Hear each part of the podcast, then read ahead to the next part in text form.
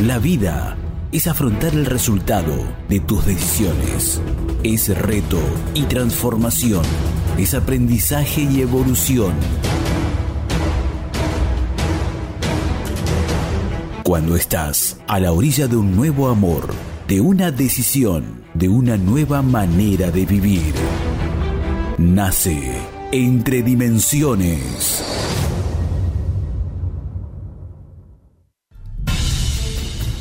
Cada dimensión es un nuevo logro, una nueva visión, una mirada más amplia que la anterior. Entre dimensiones, con Facu Romegiali y Lau Marzó.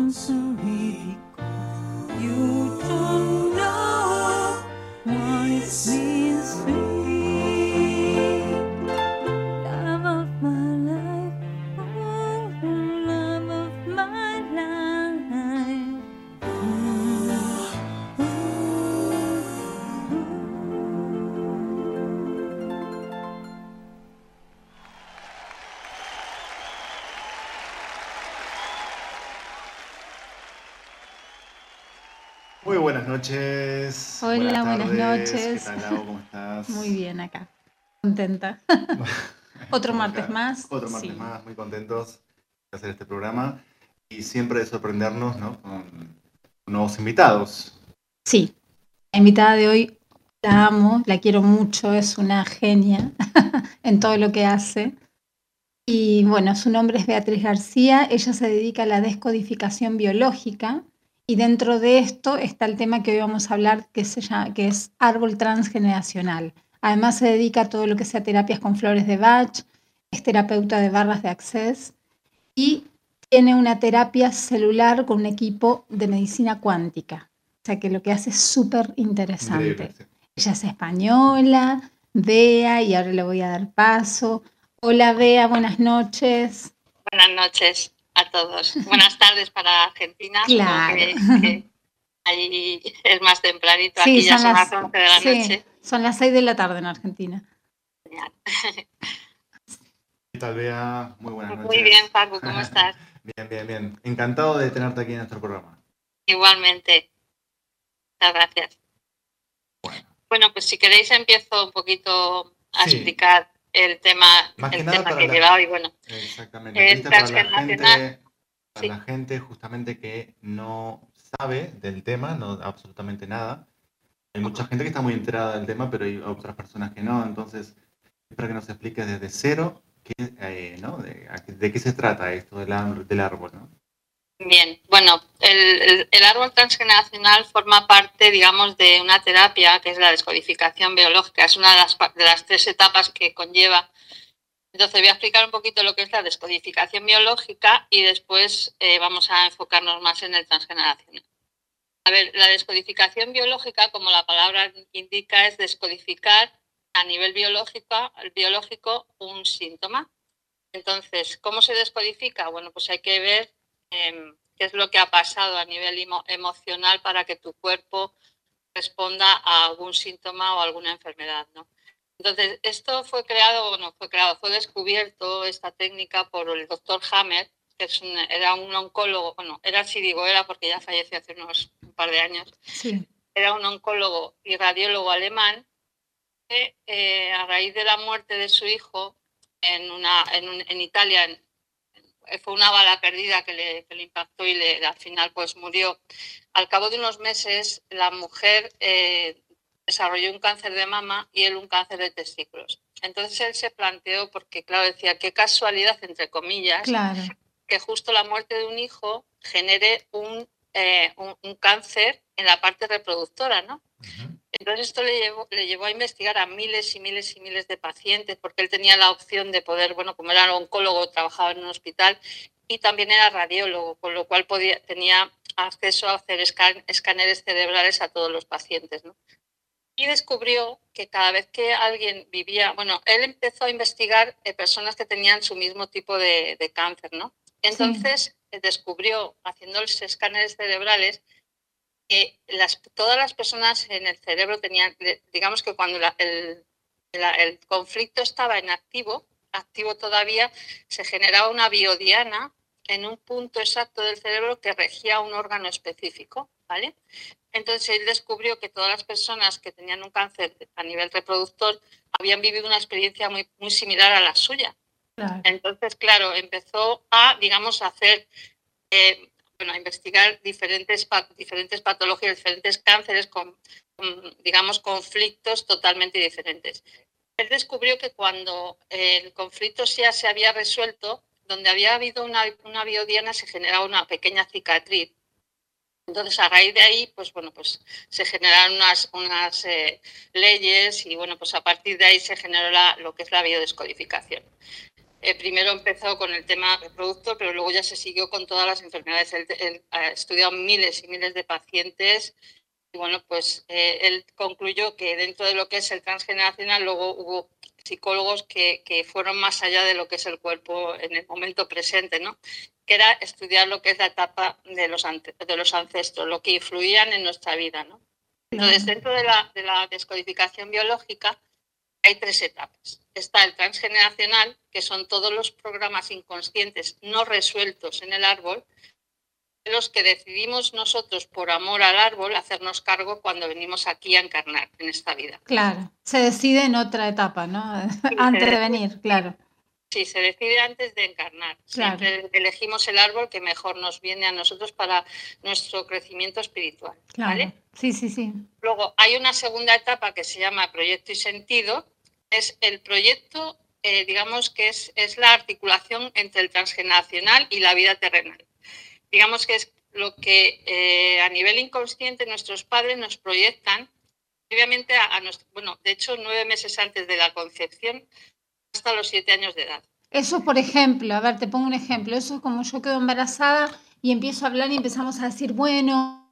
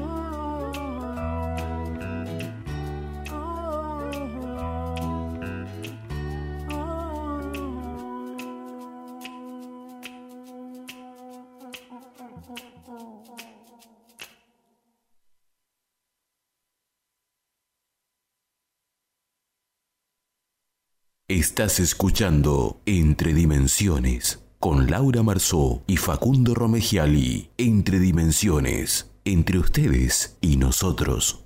Sumate y sé parte de Entre Dimensiones, Instagram, arroba Entre Dimensiones Oficial, Facebook, Entre Dimensiones. Comunícate con nosotros, más 34 656 70 5519 entre dimensiones. Cada dimensión es un nuevo logro, una nueva visión, una mirada más amplia que la anterior. Entre dimensiones, con Facu Romegiali y Lau Marzó.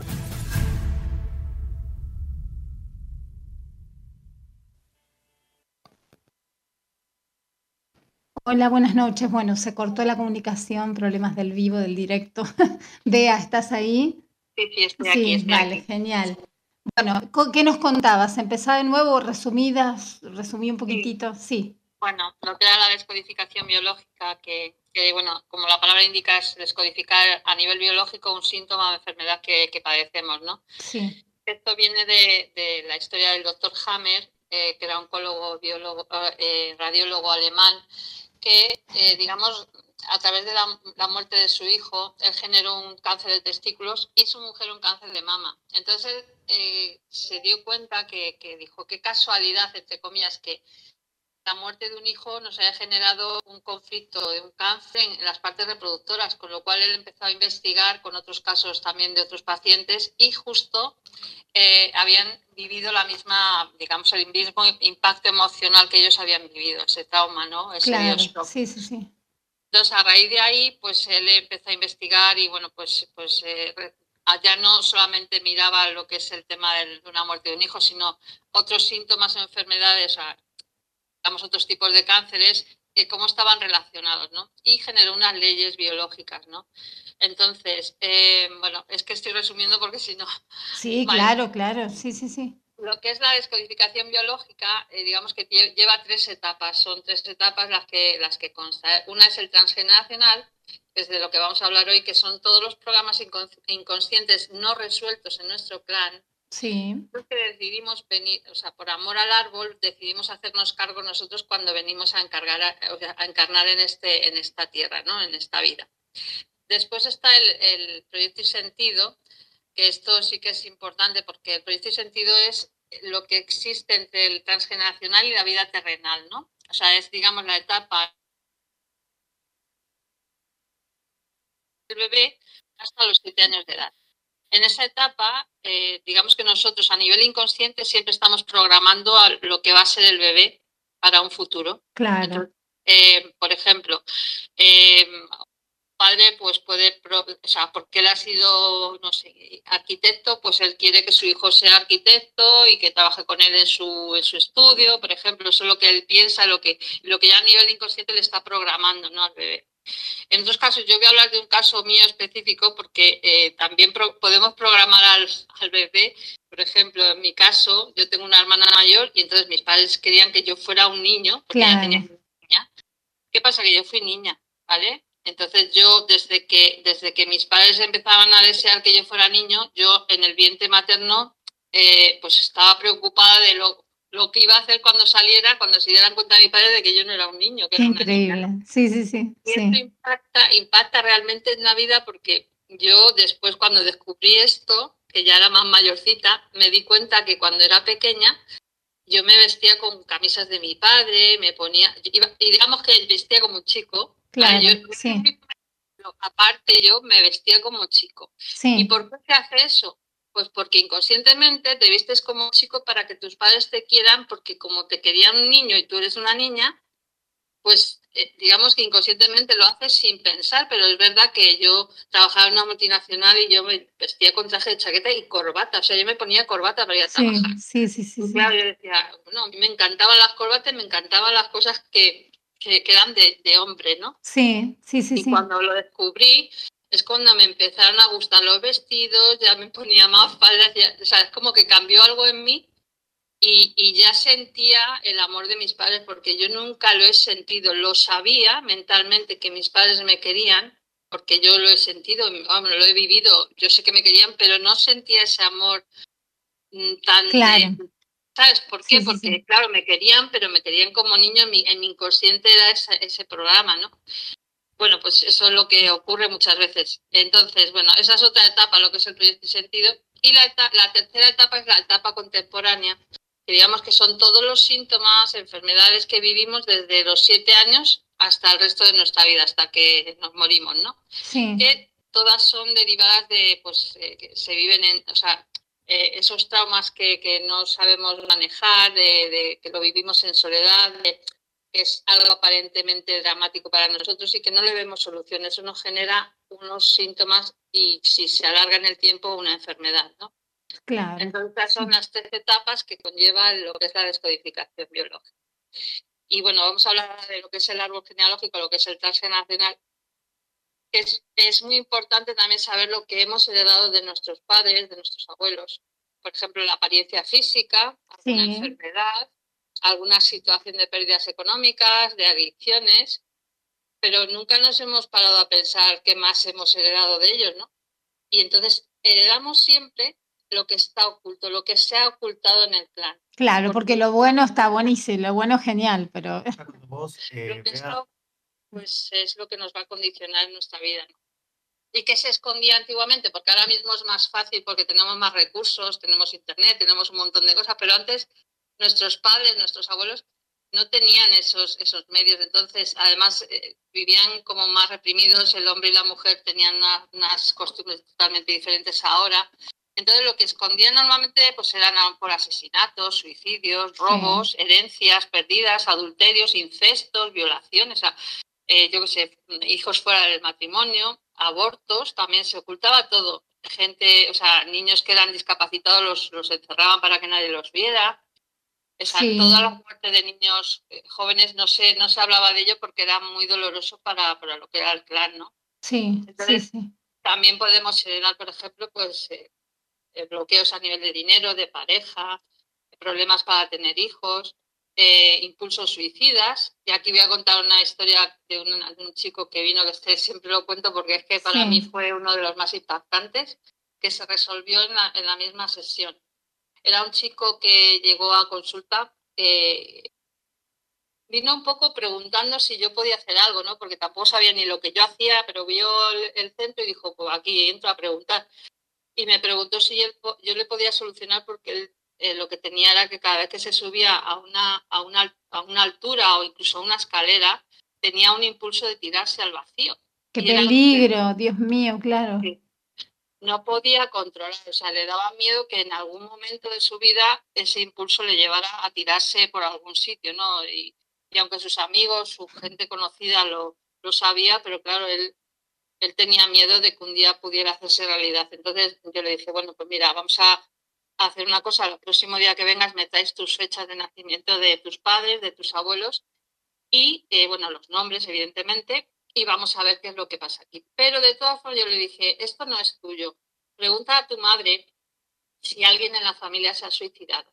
Entonces, bueno, quedamos así. En la segunda eh, consulta vino, ya me trajo las fechas y, yo vi que claramente era doble gemelo de su abuelo, ¿vale? O sea, era, era doble de su abuelo materno. Después vamos a explicar eso, claro. Sí, luego explico lo que es.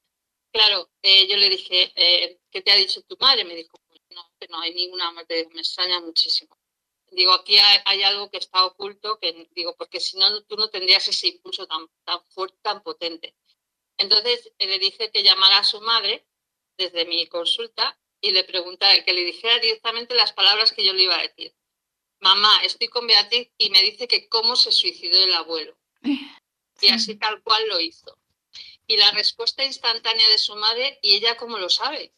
Mira. La, la pillé a contrapié, no, no, no se esperaba esa pregunta y el inconsciente responde rápidamente sin pensar. Entonces, claro, eh, cuando ya supimos, ya, me puse ya el teléfono y le comenté que eso era algo que, tenía que saberse en, la familia porque eh, eh, era una, una información muy potente dentro del clan que si se oculta, pues después pasa lo que pasa, que este chico, si a lo mejor un día se hubiera llegado a suicidar porque, porque no podía controlar su impulso, podríamos decir, qué pobrecito, qué le pasaba, qué, qué, qué, problemas tendría. Y era un chico normal con su trabajo, su novia, no tenía ningún problema, solamente tenía ese programa activado. Vea, sí, una pregunta, digamos, si en este caso su madre no hubiese, le hubiese comentado la situación, eh, no sé, a través de una charla, le hubiese comentado que una persona que intentó suicidarse, ¿no? ¿Se pudo haber evitado esas... Bueno, claro. se suicidó, pero... Claro. Se, pudo... Sí, se puede... evitar eso? Si la, si la, información se revela, se dice, eh, lo que pasa, claro, el clan lo que hace es reconocer, o sea, porque claro, lo, suyo es que al, al, al, ya no ocultar esa información, ya no, o sea, digamos que el programa se desactiva instantáneamente, porque ya hay comprensión, ya bueno, pues, pues ahí ya se le hace un duelo a nivel inconsciente, porque el hijo, el nieto, digamos, en este caso, que era el que llevaba el programa, pues hubiera pues preguntado y, hubiera hecho pues algún, alguna, no sé, eh, pues hablar con la madre y qué había pasado, entonces ya se habla, se comenta, con lo cual ya se desactiva el programa y ya no pasa nada. De hecho, cuando se hablan las cosas, uno se siente con mucha paz. Cuando ya expresa algo que le está comiendo por dentro, lo que sientes es paz. Como una mochila que... se quita, ¿no? Claro. Quitarte esa mochila que te está pues eh, haciendo que tu interior no esté en paz. Entonces, bueno, pues este chico, la verdad es que eh, en la misma terapia hicimos el duelo con el abuelo, cortamos el programa de información y instantáneamente se subió aquí a, un taburete y ya ese impulso se le había eliminado, ya no, ya no tenía ese ya se le había O sea, es que como que desapareció y hasta la fecha ya no, ha vuelto a tener ningún tipo de, problema en ese caso. Es increíble. Sí, sí. la verdad es impresionante. La verdad sí. increíble. De hecho, en nuestro árbol lo que, lo que tenemos que hacer es buscar todo em, el origen de todo lo que, lo que nos está afectando. O sea, si por ejemplo tenemos un conflicto, pues tenemos que mirar quién del clan ha vivido lo mismo que yo estoy viviendo, ¿no? Porque el 90% de, de, lo que es tu vida es el árbol que intenta hablar a través de ti, ¿no? O sea, esto es como un iceberg. La parte de arriba del iceberg, lo que vemos es nuestra parte consciente, que es un 10% realmente, es, muy poquito la parte consciente. Nos creemos que, manejamos nuestra vida realmente no somos nosotros los que manejamos nuestra vida, es nuestro inconsciente. ¿no? La parte de abajo del iceberg, que es la más grande, que es el 90%, es la que realmente nos maneja. Entonces, eh, es aquí donde, donde está toda la información nuestra la de todos los recursos que tenemos para desarrollarnos en nuestra vida también. También tenemos aquí en esta parte inconsciente toda la carga y los obstáculos que tenemos que solucionar en nuestra vida. Y tenemos eh, lo que llamamos el inconsciente familiar, las memorias de todo nuestro árbol. Y también está la memoria del inconsciente colectivo, que también es importante. ¿Vale? Entonces, es que claro, que hay muchas, muchas bueno, es que prácticamente está todo ahí en el inconsciente. Porque antes de nacer, nosotros escogimos un árbol y teníamos que entrar en nuestro cuerpo escogiendo el árbol que mejor nos iba a preparar para nuestra evolución espiritual en esta tierra, en esta vida, ahora. Y em, también teníamos, bueno, pues hay, hay, podemos decir que hay personas que escogen árboles con mucha escasez, otras que, pues, escogen árboles de violencia, otros escogen árboles de, pues, no sé, de grandes enfermedades. Por ejemplo, podemos repetir el árbol, digamos, en una vida, eh, digamos, eh, elegimos un árbol o reparar, digamos, nos volvemos a dar las caras, digamos, otra vez de distintos personajes en ese árbol, en esa vida. No siempre es así, porque seguramente si tu, si tu nivel espiritual quiere avanzar y quieres tener una evolución mucho más, más fuerte, a lo mejor escoges un árbol que no tiene nada que ver con tus antiguos ancestros en otra ah. vida, ¿no? escogemos siempre, o sea, es como que antes de venir aquí, como el tiempo no existe en el, otro lado, es como que el tiempo no existe. Tú miras a tu alrededor y haces pactos con las personas con las que estás. Decir, bueno, pues yo, mira, eh, tengo esto, pues yo me encargo de solucionar este conflicto, ¿vale? Entonces, pues venimos ahí. Eh, no, no es casualidad que entres en un árbol o en otro, o sea, no, no, no es casualidad, no hay nada casual cuando yo decido entrar en un árbol, eh, aunque no me acuerde, porque cuando venimos aquí no nos acordamos de nada, es porque sé que ese árbol, el inconsciente que lleva la información de todo el árbol, me va a ayudar a mí a elevarme espiritualmente, a mí como, al resto del árbol. O sea, no solamente me ayuda a mí como persona y como ente aquí en esta tierra, sino también cuando yo soluciono algo de mi árbol, se limpia todo a nivel de ancestros y descendientes, ¿vale? Claro, eso es lo más eh, espectacular digamos, para mí, ¿no? Porque uno viene a hacer su evolución, ¿no? A curarse, a evolucionar y al mismo tiempo a ayudar eh, al árbol, ¿no? Digamos, es muy bueno. Eso hemos elegido cuando superamos algo, cuando, cuando somos capaces de reparar algo que ha estado oculto en nuestro árbol y, lo, hemos superado, también se limpia del árbol. O sea, esa carga se, disuelve del árbol y es muy, muy, porque eso te genera mucha paz. O sea, se intenta que, que lo que vives en tu vida, eh, lo que vas solucionando, te genere paz interior. Eso es lo que vas, con lo que vas a saber que realmente eso que ya te, estaba haciendo daño o que, o que no sabías cómo resolver, al resolverlo te genera esa gran paz interior, esa relajación, eh, eso es como, ahí es donde sabes que, está funcionando. Exacto. Entonces, em, por ejemplo, cuando vivimos una enfermedad, nos tendríamos que preguntar para qué, no el por qué, porque el por qué siempre te lleva afuera, el para qué te lleva adentro. ¿Para qué mi alma y mi ser están queriendo experimentar esta situación? Pero viste que mucha gente ante una enfermedad eh, grave eh, dice por qué. es la primera pregunta, ¿por qué a ¿no? no hay que decir por qué, porque eso es como decir, eso es como eh, ser la víctima de algo, ¿no? Y no es para qué, para qué estoy viviendo esto, para qué mi alma ha elegido esto, porque entonces esto ya te lleva a investigar hacia adentro, ¿no? ¿Qué es lo que está pasando? Eh, mira, todos en nuestro árbol tenemos personas eh, que han tenido una enfermedad, por ejemplo, una diabetes, el abuelo tenía diabetes y yo tengo diabetes, mi padre tenía diabetes, pero, pero y dices, jolín, esto Normalmente los médicos dicen que es una herencia genética, pero no es. O sea, la, herencia genética se transmite un 2%.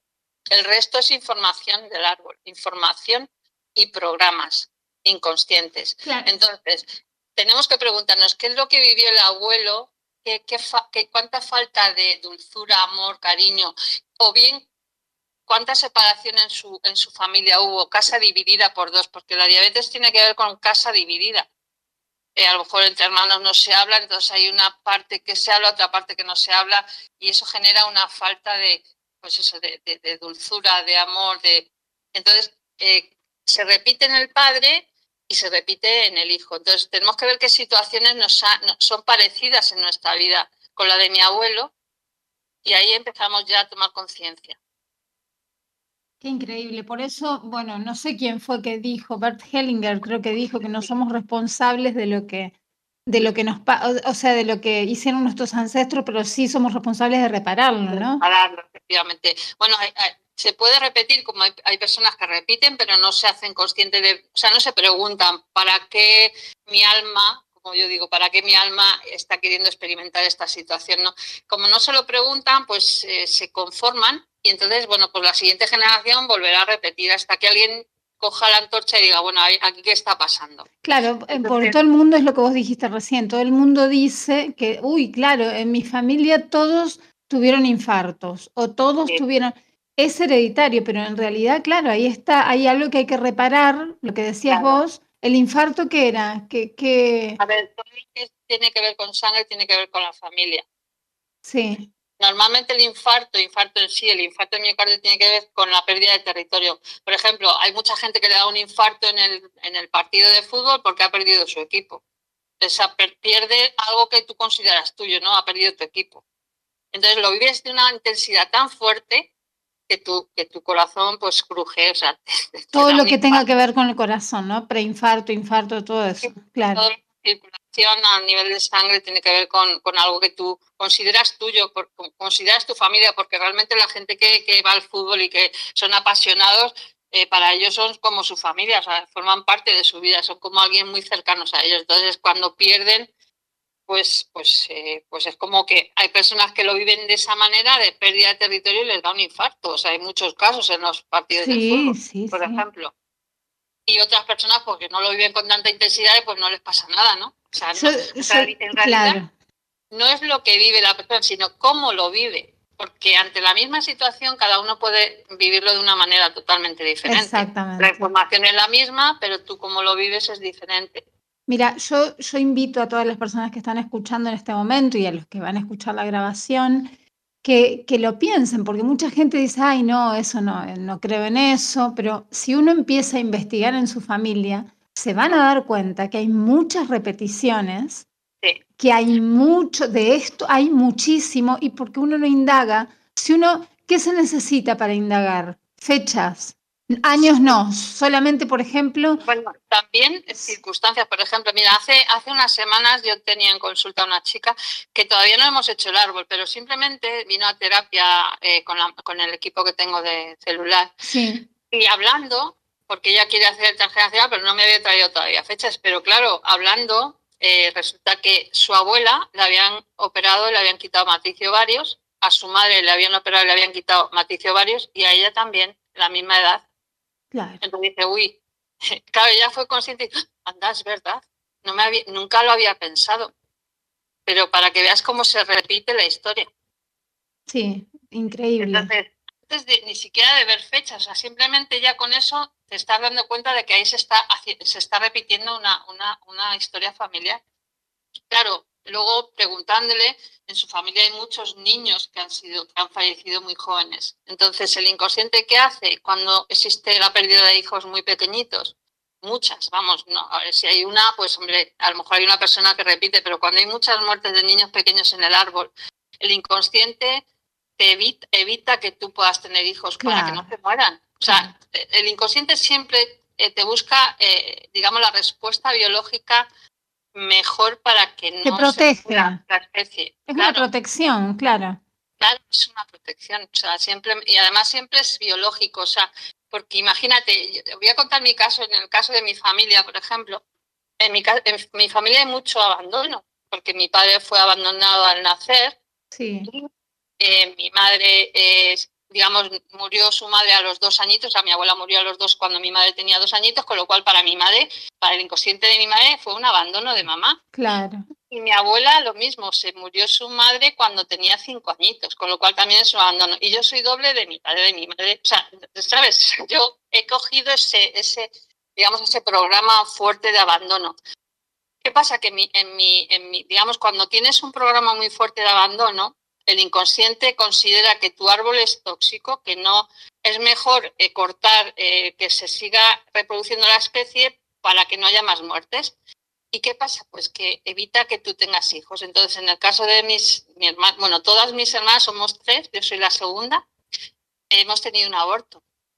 Lo que pasa es que luego, digamos, mi hermana eh, luego se casa con una persona que no puede tener hijos, pero adopta adoptar.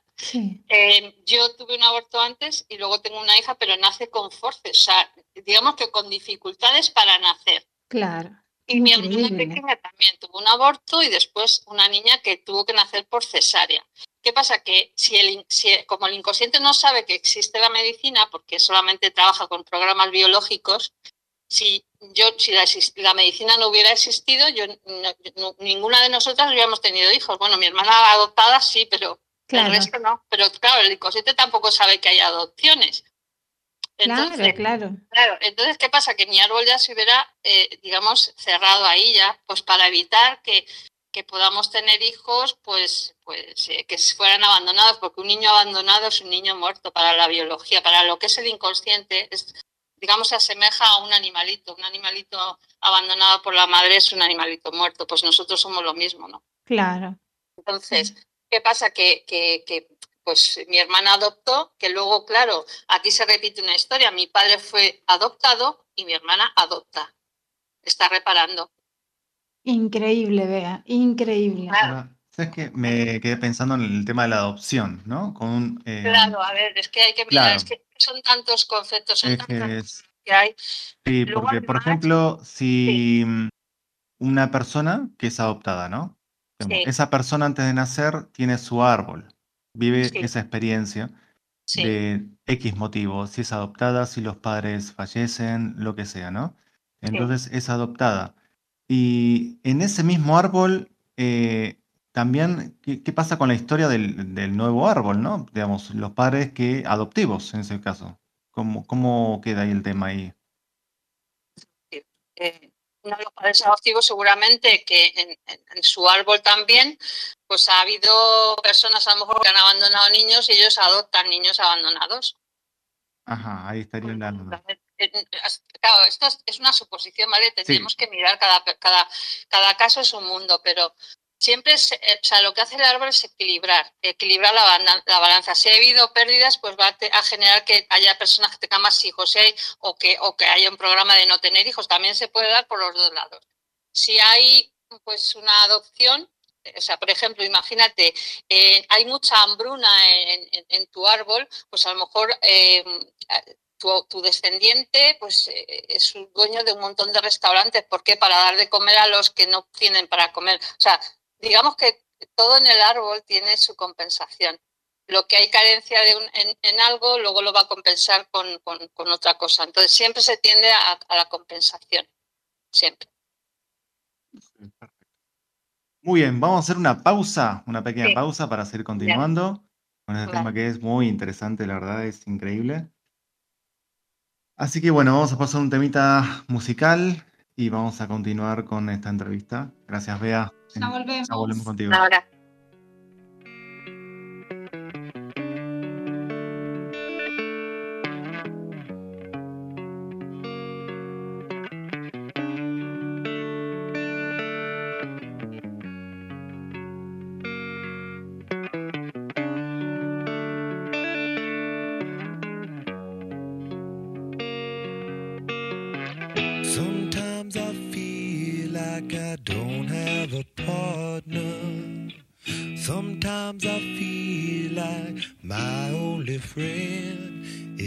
city I live in, the city of angels. Lonely as I am, together we cry.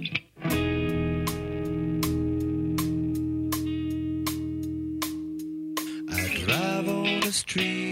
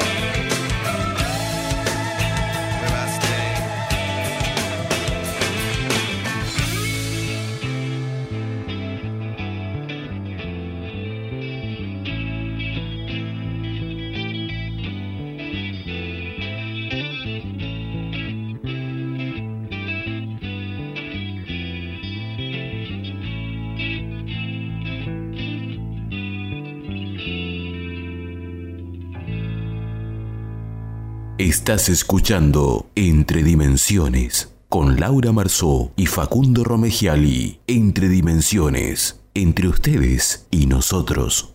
Sumate y sé parte de Entre Dimensiones, Instagram, arroba Entre Dimensiones Oficial, Facebook, Entre Dimensiones. Comunícate con nosotros, más 34 656 70 5519. Entre Dimensiones.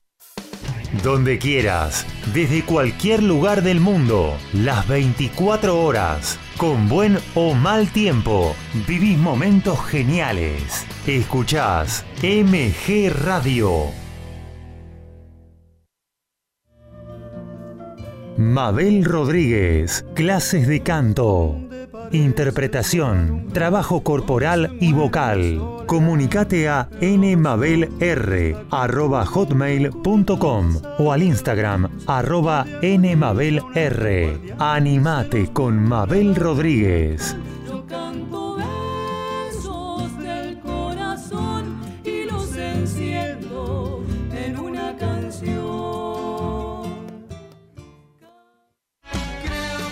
En la misma línea, fútbol y amigos, Copa y Liga, previa y post partido, sin caretas, vos y nosotros, en la misma línea, los lunes a las 20 horas por MG Radio. Racing Sport, Pablo Margolis y Equipazo, con toda la actualidad de la academia, entrevistas y el día a día futbolístico e institucional. Racinguista, no te podés perder a Racing Sport, los martes a las 20 horas por MG Radio.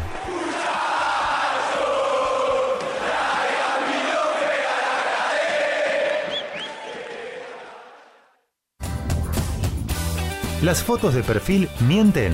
Entra al Facebook MG Radio 24 y hacete amigo. Somos tal cual nos ves.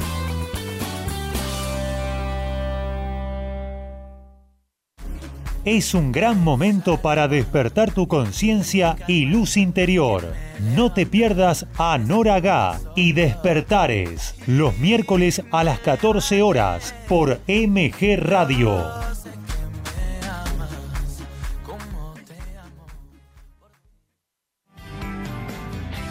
Javier Cherny te espera con Y por si acaso, buena compañía, música y secciones que te van a emocionar.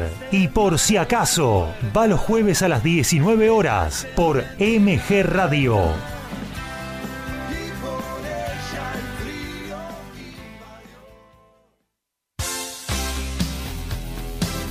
La pasión vive en MG Radio. Prendete a Código Deportivo. Info, opinión y el vivo de todas las disciplinas. Sumate los miércoles a las 22 y los sábados a las 11 horas por MG Radio.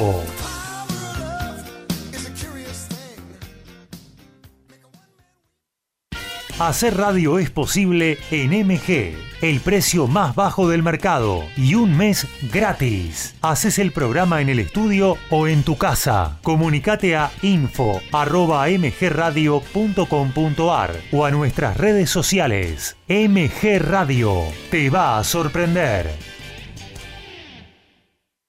Súbeme la radio. Iri Jaramillo y su gran equipo están en modo radio. Columnas, entrevistas, muy buena música y la mejor onda en el mediodía dominguero. En modo radio. Va los domingos a las 12 horas por MG Radio.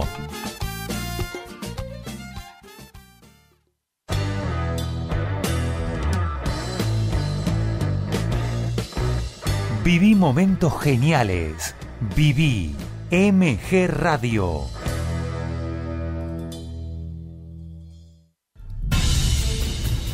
Cada dimensión es un nuevo logro, una nueva visión, una mirada más amplia que la anterior. Entre dimensiones, con Facu Romegiali y Lau Marzó.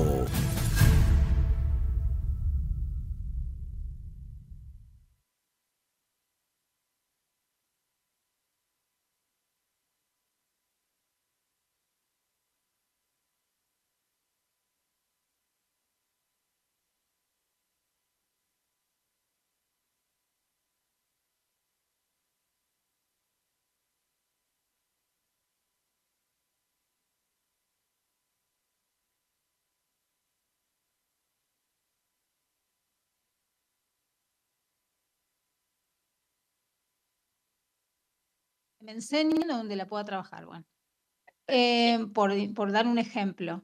Entonces, eh, eso, elijo la familia y cuando nacemos, sí. sí. Vamos, volvemos de nuevo a ver. Hola, sí, el resumen. Bueno, empiezo otra vez con el resumen. El resumen es que nacemos eh, en este plano, en este planeta, para evolucionar. Entonces, antes de nacer, elegimos una familia, que vos hablabas de elegir el árbol, ¿no? A dónde nacer, ¿no? Ese es el...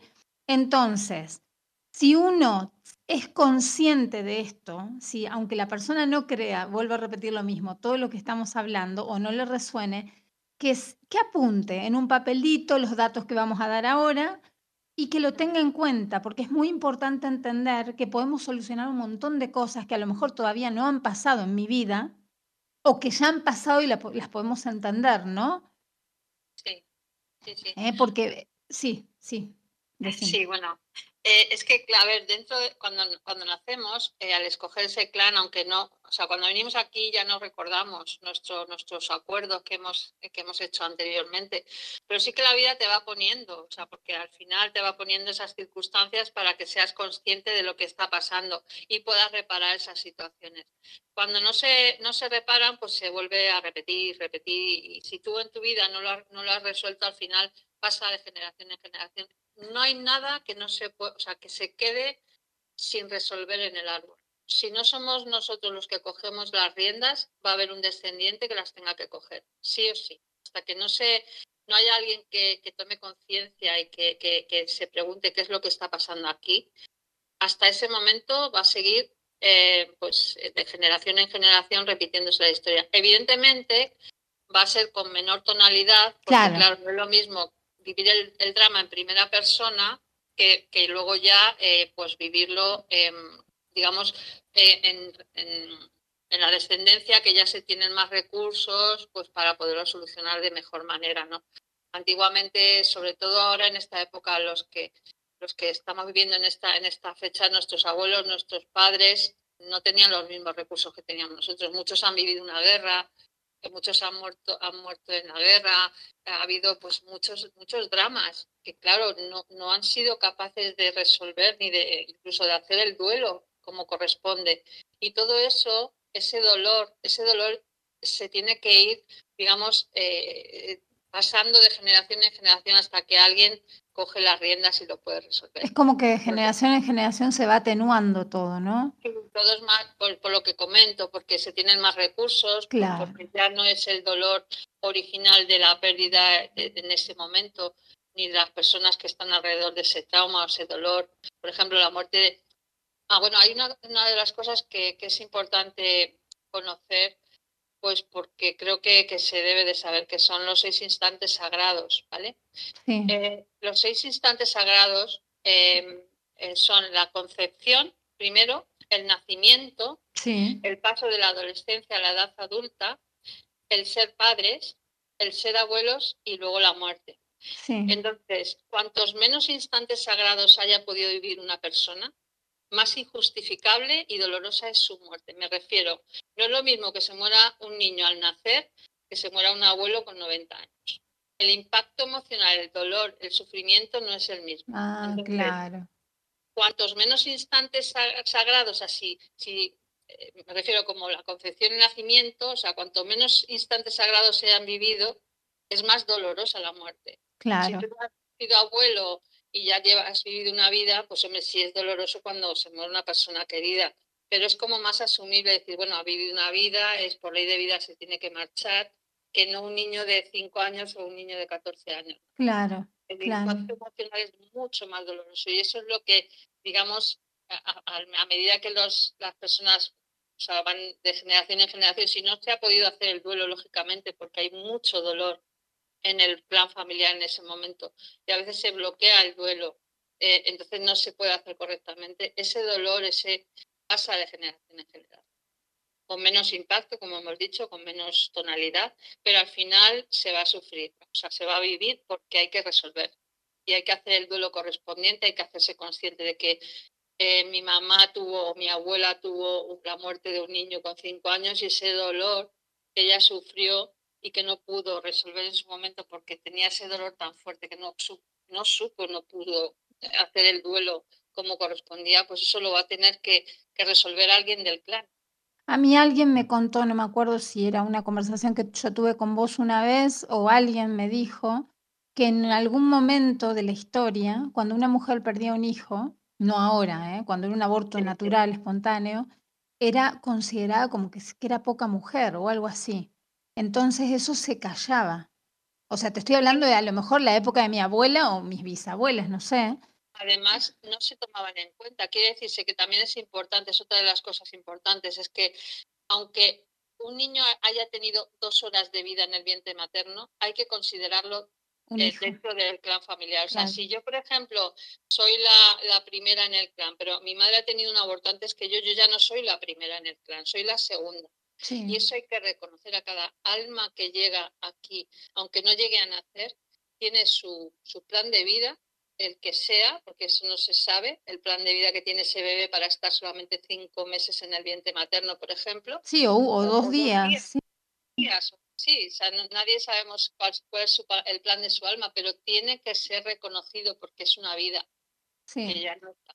Eh, ¿Qué pasa, Bea, en el caso de que generalmente no es reconocido, ¿no? Generalmente, una Pues persona que que tuvo porque- tres abortos y llega al cuarto y piensa o cree que es su primer hijo. ¿Y los otros tres? inconsciente hay un desorden. Entonces, hasta que no se ordene el inconsciente, no se va a reparar el árbol. Por eso es importante que, que sepamos esa información. Eh, mira, yo tengo un caso, o sea, de una, una chica que vino a consulta que había tenido cinco abortos antes de su hijo. Bueno, tiene dos hijos que viven, pero anteriormente tenía cinco abortos. El niño, ella vino porque, claro, su hijo, bueno, vino a consulta y al final hicimos el árbol porque yo le dije, es que lo que tiene tu hijo puede ser una carga de los que lleva cinco muertos encima. El hijo que, vi- que viene después de un aborto normalmente lleva la carga de, digamos, la carga, los programas del niño no nacido. Entonces, ¿qué pasa? Que este niño tenía cinco abortos en su espalda y tenía escoliosis en la espalda, una escoliosis bastante pronunciada. A medida que fuimos haciendo los duelos, porque el duelo se tiene que hacer cada 21 días, que es la, digamos, el tiempo que tarda el inconsciente en, en regenerar, digamos, en recomponer el árbol, pues nos tuvimos unos meses, ¿no? Trabajando el árbol, unos cinco o seis meses. Y entonces, cuando terminamos de hacer todo el trabajo, el niño se le rectificó la espalda. Increíble, increíble. Entonces, claro, decimos, madre mía, claro, se le fue modificando a medida que íbamos trabajando. Pero claro, es que imaginaros un niño que, que lleva cinco muertos encima. O sea, claro, entonces para, para, para ese niño, sin saber lo que es, claro, eh, tenía un problema físico, pero porque era una carga tan potente en su espalda, en su, en su, su cuerpo, que su espalda se, se torció. Claro. Y vea, pero por ejemplo, pero ¿cómo se puede hacer? Porque hay mucha gente, bueno, yo te- generalmente las mujeres somos las que las que somos más, perdón, Facu, pero generalmente las mujeres somos las que tenemos más este tipo de inquietudes, ¿no? Y uno dice, ay, voy a preguntar a un terapeuta y no sé qué, y el hombre es como, ay, no, yo no creo en esas cosas, todo. ¿Qué pasa si, bueno, yo tengo muchas conocidas que han tenido abortos espontáneos y bueno, y el marido le dice, no, ¿para qué le vamos a contar eso al nene o a la nena? Es importante, es importante saber, porque por ejemplo yo cuando, cuando estudié la descodificación biológica, claro, mi hija no sabía nada, ni yo tampoco, me refiero, yo no sabía este conocimiento que ahora sé, ¿no? Y yo se lo dije a mi hija, claro, ella se sorprendió porque no, era una información que, bueno, pues, pues que no era normal, ¿no? Pero claro, ya, ya digamos que puse a cada, a cada, ser en su, en su lugar correspondiente, con lo cual el árbol ya es como que, que ya pones un orden en, el- en ese árbol, porque ya te digo que para el inconsciente no hay un alma que, que, que, que se pueda desperdiciar del clan, todos tienen su lugar y hay que ubicarlos en él, y hay que comentarlo y hay que decirlo. Claro, y Sí, eso, por ejemplo, claro, y eso, por ejemplo, a ver, vamos a, vamos, estoy inventando una historia porque quiero, quiero saber. Si, por ejemplo, la, una mamá o un papá no se animan a contarle eso al hijo y viene y se lo cuenta una tía, al- a- eh, ¿sirve igualmente? No. Tiene que El ser la hijo, mamá. el- el hijo tiene que saber que no es el primero ni el segundo, porque además cada No, no, lo sé, pero ¿por quién lo tiene que saber? Da igual por quién lo Ah, sepa. bueno, sí, sí, da igual. Ah, porque a lo Ah, mejor a la abuela se le escapa y dice, no, porque tu mamá cuando tú Es perdiste bebé. simplemente que él reciba la información, digamos. Sí, y decirle que él no es el primero en el clan. O sea, es importante que el niño sepa que no es el, no está en el lugar que él cree que está, porque ha habido un niño anterior que no ha nacido o que se ha muerto muy joven. Bueno, si se ha muerto ya está, ya hay un, ya se reconoce, pero cuando es un aborto no se reconoce como, como hijo, porque como no está. Entonces, sí es importante porque el niño tiene que saber que no es el primero, porque también el, la posición de las personas al ser el primero, el ser el segundo, el ser el tercero, tiene una connotación emocional muy potente, ¿vale? Digamos que el primero, el, el primogénito, tiene una carga, una responsabilidad diferente a los segundos o a los terceros, o a los cuartos, o a los quintos.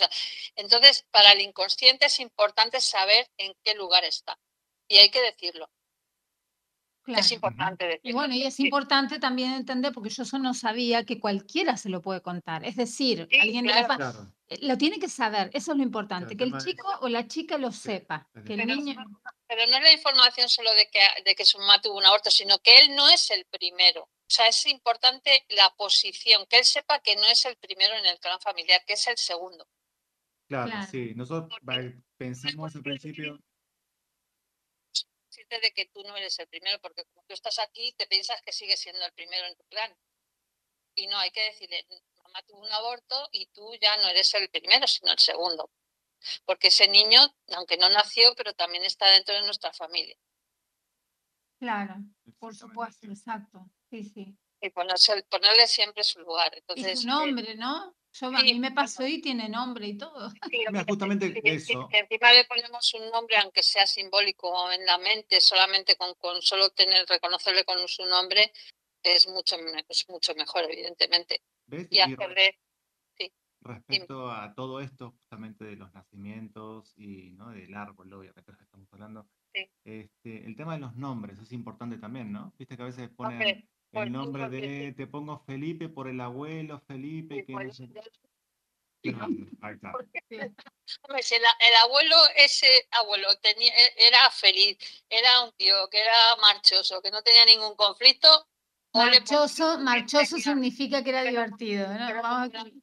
el abuelo sea un alcohólico, jugador, lo que sea, Claro. hijo, que tienes- Ah, ahí está. Es- evidentemente hay que, hay que, o sea, normalmente tendemos a poner los nombres porque, pues, en honor a mi padre que no, que no está o en, honor al abuelo que falleció y no sabemos lo que estamos haciendo. Evidentemente ya le estamos diciendo que es el doble de su abuelo solamente por llamarle como él.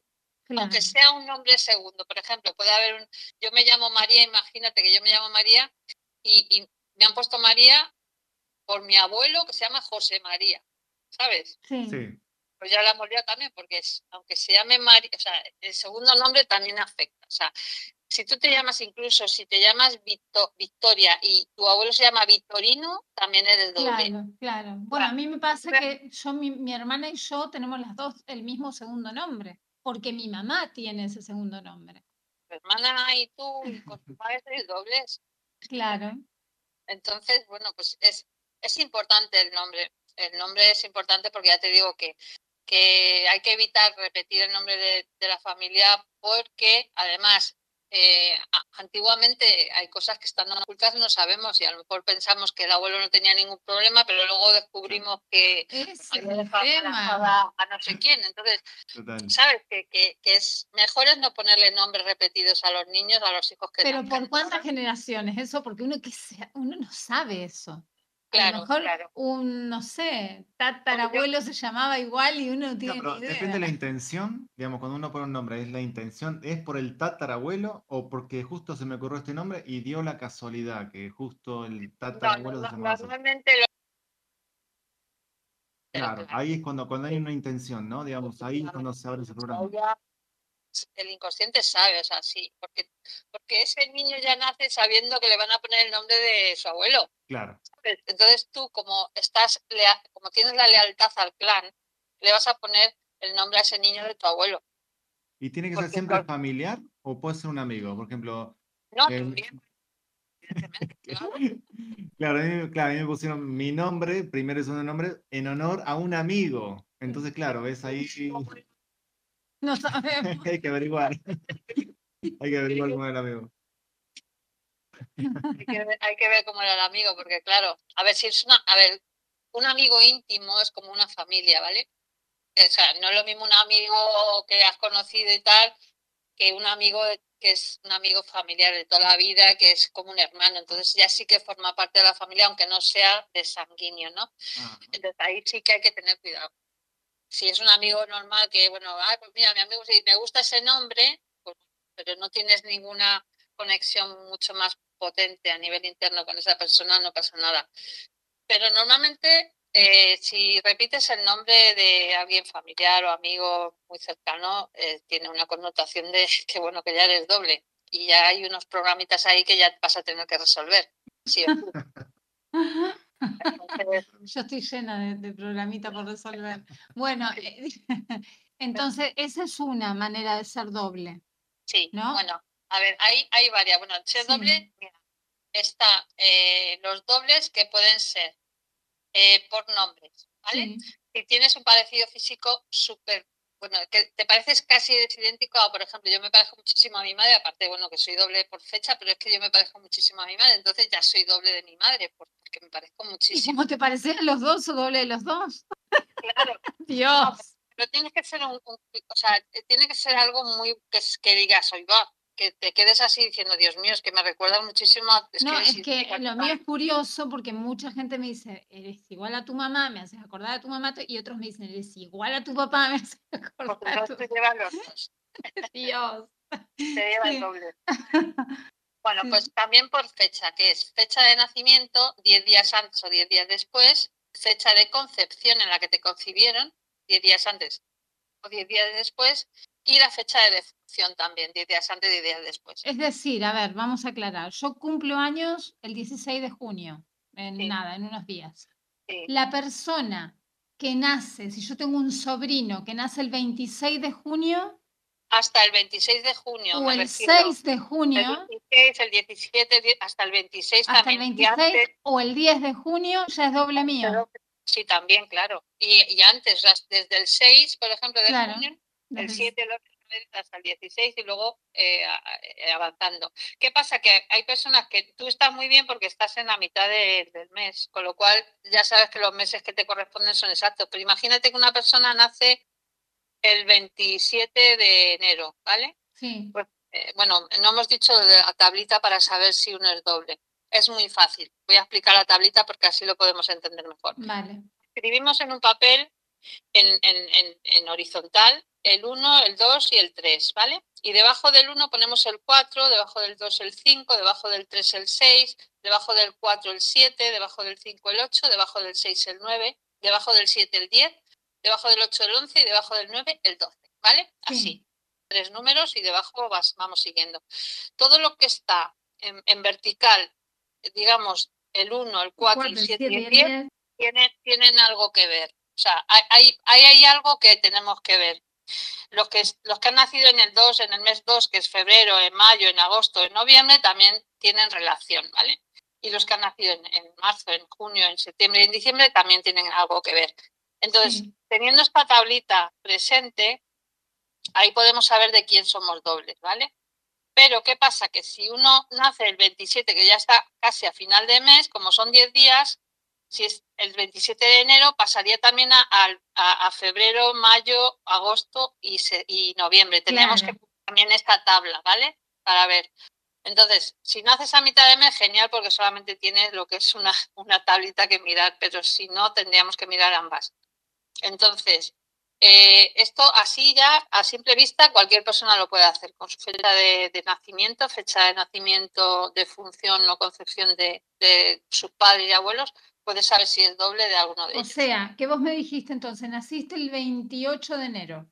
Sí. Tenés que ver con el 4, el 7 y el 10, pero también con el 5. Eh, con el 2, el 5, el 8 y el 11. El 2, el 5 y el 8, claro. claro. Tienes que ver ahí, tienes que ver ahí qué es lo que pasa. Entonces, claro, bueno, por eso que es, es, más fácil cuando naces a mitad de mes porque no tienes confusión. Cuando naces eh, a finales o a primeros de mes tienes que ver la tabla anterior si has nacido, por ejemplo, el 1 de enero, o sea, el 1 de enero tienes que ver también la tabla de, de, diciembre, septiembre, es, eh, junio y marzo. Claro. Lo que es la anterior, ¿vale? Sí, sí, sí, totalmente, sí. Entonces, bueno, pues eso, ser doble es eso, te, tienes que preguntarte con quién estoy conectado dentro de mi clan por estas, digamos, eh, formas, ¿no? Entonces, luego está, dentro de los dobles hay eh, la connotación de doble gemelo. ¿Qué significa ser doble gemelo de alguien? Bueno, pues puede ser doble gemelo de un hermano, porque pues los gemelos, los mellizos son dobles gemelos, han nacido en la misma fecha, o también de tu pareja. Entonces, en el, en el caso de hermanos, pues bueno, pues no hay ningún problema porque son hermanos, vamos, es doble, pues tenéis muchos, digamos, muchas cosas en común. Claro. Y bueno, pues seguramente que tengáis que repartiros los conflictos porque como tenéis la misma fecha, pues os, repartís, lo que son los conflictos a nivel general. Como tener el mismo nombre con mi hermana, claro. Por ejemplo. Nos repartimos la mochila. Luego, el tema en el caso de, de ser doble gemelo de tu pareja, Aquí normalmente se activa un, programa de no tener hijos, porque para el inconsciente ser doble gemelo de tu pareja significa que estás en incesto simbólico, que te estás acostando con tu hermano a nivel inconsciente. Sí, sí, pero eso es el gemelo con tu pareja, es que los dos hayamos nacido, eh, por ejemplo, en la misma fecha o también... no, 10 días antes o 10 días después. Como siempre, claro. siempre, siempre. hay el margen de 10 días, antes o después, ¿vale? Cuando existen muertes de niños jóvenes que no son reconocidos, el inconsciente procura evitar que tengas hijos, ¿vale? También. Entonces, yo, por ejemplo, aquí tengo, tengo un ejemplo de, un chico que no podía tener hijos porque tenía una criptorquidia, que, bueno, la criptorquidia es que el espermatozoide no tiene fuerza para fecundar, no tiene fuerza, no llegan. para fecundar, entonces pues tenía muchos problemas, no podía. Y aquí el conflicto era, cuando hicimos el trabajito, era que su abuela paterna tuvo eh, a su padre, al padre de este chico, la tuvo con el dueño de la casa donde trabajaba. Pero este hombre no quiso reconocer al niño como suyo, no le reconoció, con lo cual era un niño no reconocido. Y para el inconsciente ya sabemos que un niño no reconocido o un niño abandonado es un niño muerto. Que si no, si, imagínate en, en, un animal tiene un, un hijo y no le reconoce y lo deja abandonado, porque normalmente es así, pues para el inconsciente es un niño muerto. ¿Qué pasa? Que aquí se activa el programa de no tener hijos para protegerle de la muerte. Entonces, también, por ejemplo, del doble gemelo tengo un ejemplo de una chica que, que, siempre vino aquí y decía que ella compraba todo por dos. O sea, si se compraba un pantalón, se compraba dos. No se podía comprar uno solo, se compraba dos. Si se compraba una camiseta, se compraba dos camisetas si se compraba una gorra, se compraba dos gorras. Y sí, engordás por dos también. Claro, ¿y qué pasa? Que al final descubrimos que ella tuvo un, gemelar en el vientre de mamá, ella tuvo a una hermana en el vientre de mamá, era su primer contacto con, un ser vivo, en el, pero ese, ese gemelar se perdió. Entonces ella tenía la carencia esa de su hermano entonces ella, pues lógicamente ya compraba a nivel consciente para ella y para su hermano no nacido. Tenemos que aclarar una cosa. Sin saberlo. Claro. Claro, pero es que al final el inconsciente te va hablando. Lo que pasa es que también hay que, hay que aclarar que creo que en una entrevista que yo te hice una vez, eh, yo, esto salió, eh, que, eh, que no, no estamos hablando de, un, de dos gemelos, de, un par de gemelos que están en la ecografía, que la mamá puede no saberlo también. Claro, claro, sí, a ver, tú lo puedes ver, pero esta chica no lo sabía. Claro. Pero hicimos el duelo y se encontró con su hermano. Claro. Por eso vimos que ella, eh, pues, pues no, no, lo había perdido en, en lo que es en el vientre de mamá. Ella estuvo con él, pero no. Entonces ella, ella, tenía esa carencia de hermano, entonces era una, una compulsión. O sea, ella iba a comprar y era imposible. Ella no podía comprar solamente una prenda, tenía que comprar dos porque era como compensar a, a, su hermano nacido con esa prenda, ¿no? Increíble, claro. Fue muy, curioso, fue muy curioso, porque claro, que no sabías, al principio no sabes por dónde tirar, ¿no? Pero claro, al hacer el duelo con eh, con, con, ella, pues ella se encontró con su hermano. Increíble. Hay una forma de saber, por ejemplo, si una persona tuvo un gemelo y, no nació, no nacido, ¿no? Pero no fue... Sí. Los han tenido un gemelar normalmente, casi el 99% de las veces. Porque la, digamos, la, lo que es la genética, eh, digamos, lo que, lo que hace es que normalmente se tengan personas diestras normalmente. Cuando hay un zurdo es porque ha habido un gemelar no, que, no, que no ha evolucionado en el vientre. O sea, que ni tente la mamá. Claro, puede ser que claro, ni la madre lo sepa. No, no se sabe porque a veces se pierden los primeros, en los Mm. primeros días o primeras semanas de, o incluso en el primer mes que todavía tampoco sabes que estás embarazada, ¿no? Claro, claro. Y en ese, en ese, en ese periodo, mira, se me acaba de ocurrir la pregunta, cuando, cuando uno, por ejemplo, empezás a ver que tu hijo es zurdo, ¿no? Y, decís, bueno, e- ese, el lugar, porque acá cuando son gemelos no hay ni, o los dos, son- o, o se toma el lugar del nacimiento, uno nació primero, uno nació después, pero ¿qué, lugar, eh, ¿qué lugar es? Porque, o, o decirle al nene, al niño, a la niña, eh, tuviste un hermano gemelo, o, bueno, no sé.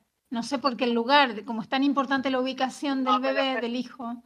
Sí, pero bueno, es que a veces cuando no se sabe, lo, lo que se puede hacer es, eh, bueno, cuando son gemelos, lógicamente los dos están ahí en el, pero lugar, claro, hay que decir que ha tenido, claro, que has tenido un hermanito no nacido, pero es que a veces no se sabe, entonces, claro, es, no es fácil reconocer cuando ha habido un gemelar que se ha perdido, Claro, no es fácil.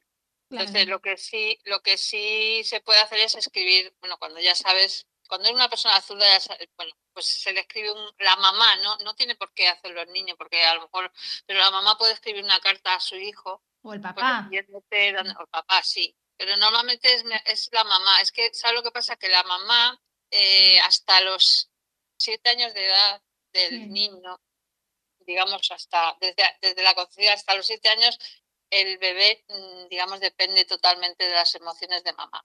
Claro, Entonces, si un niño con un bebé, eh, por ejemplo, le salen granitos en la piel, por ejemplo, pues eh, sabemos que es que pues, eh, la mamá, digamos que necesita mamá, no tiene el contacto de mamá. Y eso suele ocurrir cuando los niños empiezan a ir a la guardería, que le empiezan a salir granitos en la piel. Es porque la piel es lo, que, lo que te une con mamá, lo que te toca, ¿sabes? El contacto físico. Entonces, em, lo digo por eso, porque la mamá es la que, digamos, tiene el mayor peso en el, en el tema emocional hasta los siete años. Luego ya entra papá en funciones, ¿no? ya entra Claro. papá y ya empieza él a desarrollar sus emociones por sí mismo, ya empiezan pues, sus conflictos en su nivel, ¿no? claro. Pero todas las emociones de mamá, todas las emociones desde que se queda embarazada hasta que, que el niño, sobre todo hasta los tres años es todo mamá. Luego ya empieza a tener pues amados con papá hasta los siete años que ya ahí ya sí. Pero es todo mamá, o sea, depende totalmente. Si mamá está eh, eh, eh, estresada, el niño va a estar rabioso, va a tener rabietas. o sea, eh, todo lo que, lo que la mamá expresa, el niño, o sea, a lo mejor la mamá no lo expresa, pero lo siente dentro, Claro. el niño lo va a expresar fuera.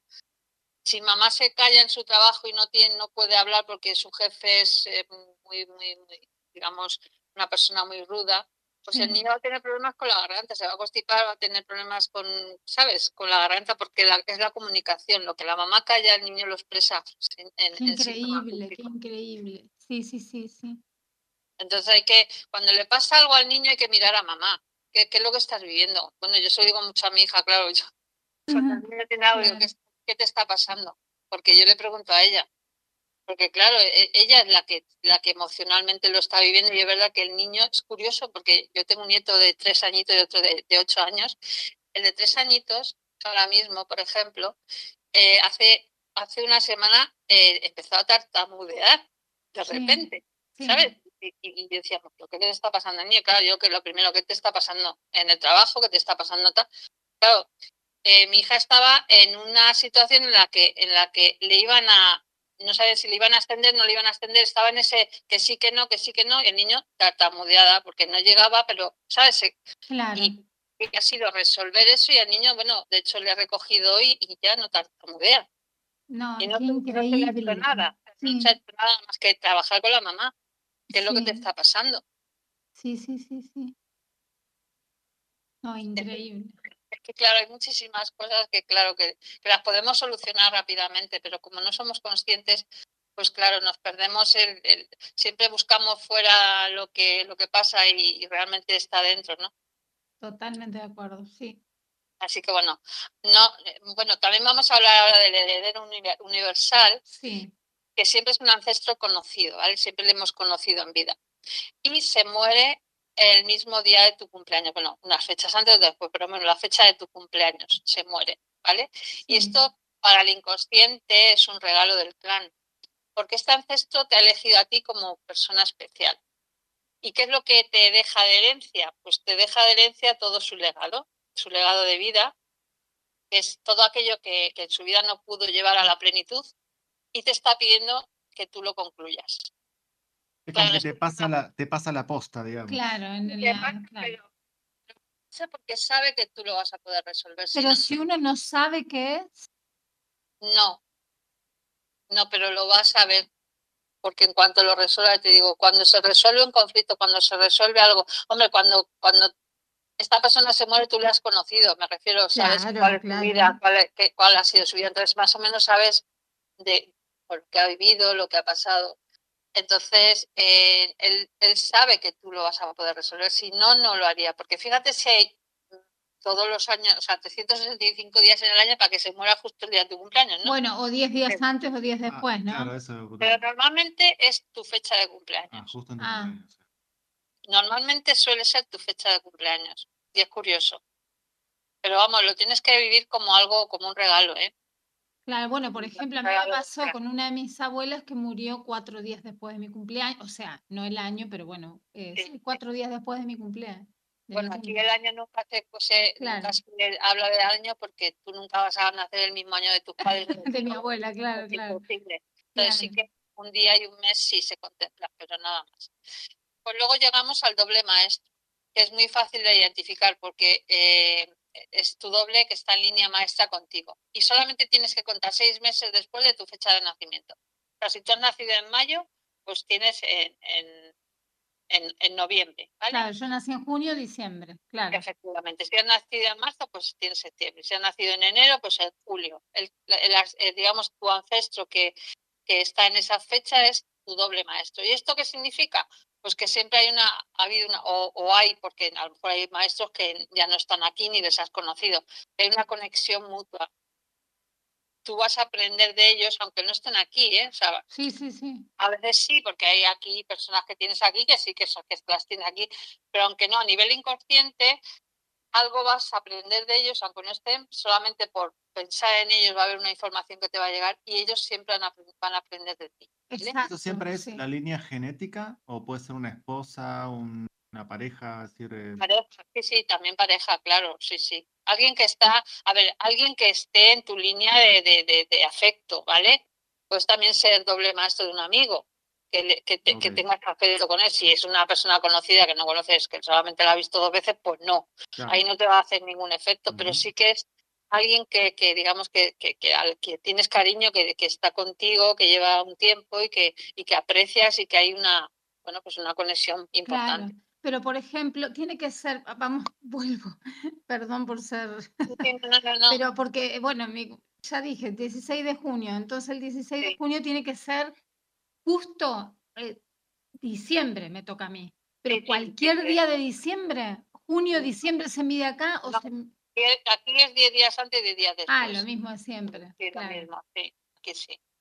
¿Vale? claro, claro, Bueno, y luego está la línea reparadora, ¿vale?